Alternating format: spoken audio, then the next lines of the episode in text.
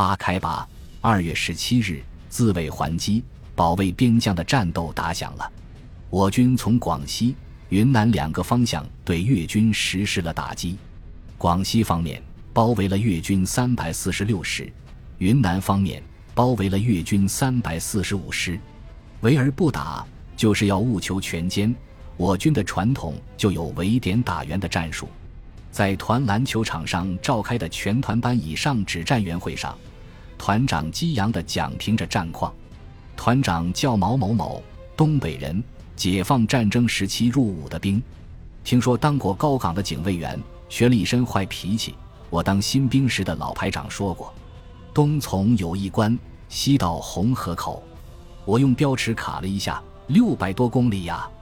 这么宽广的战线，我军全面推进。做了这么一个态势，意味着什么？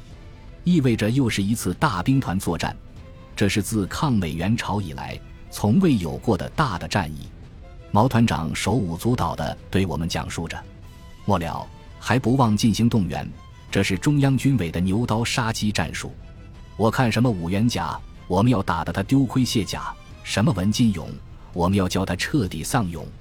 各营连回去做好准备。每天两次的战况通报都要层层传达到班，我们做好了一切准备，随时等待着出发。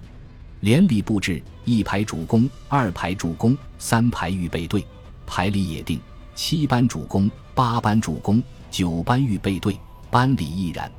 我带机枪组成火力组，院班长与沈某某和吴某某为爆破一组，副班长和老兵及张某某、小豆豆为爆破二组。时间就这样在等待中流逝，战斗都已经打响了，可我们还在营房里集结待命，想着兄弟部队已经开始了艰苦卓绝的战斗，想着十三军的弟兄们已经上去了，我有些坐不住了。不过这场战争到底要打多久，要打到什么地方，我们都不得而知。我只是感觉到上的越晚，可能会穿插的越深，因此要做好应付残酷战斗的准备。二月十九日，在战争打响后的第三天，排长突然过来对我说：“马上要出发了，调沈某某跟着他当他的通讯员。”沈高兴的要命。排长没有通讯员的编制，这样随意调人，打乱了我班的建制，影响我班的战斗力。好像每一个排长都这样，为什么上级不制止呢？无奈与第二班长商量后，改三组为爆破一组，只得放人。这样。我们班只有八个人了。晚饭后，登上了军区派来的汽车，我们出发了。连队要求尽量精简携带物品，不必要的一律不带。还说部队要换代号，注意保密。我带了一本残缺不全的中国分省地图。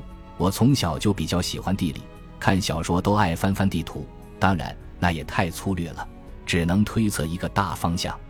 一人发了一小块腊肉。几个面饼，说是在路上充饥的干粮。留守人员都来送我们了。炮二连的张明成了留守人员，我看见了他，向他挥了挥手，心里挺复杂的。再见了，营房，再见了，三道门。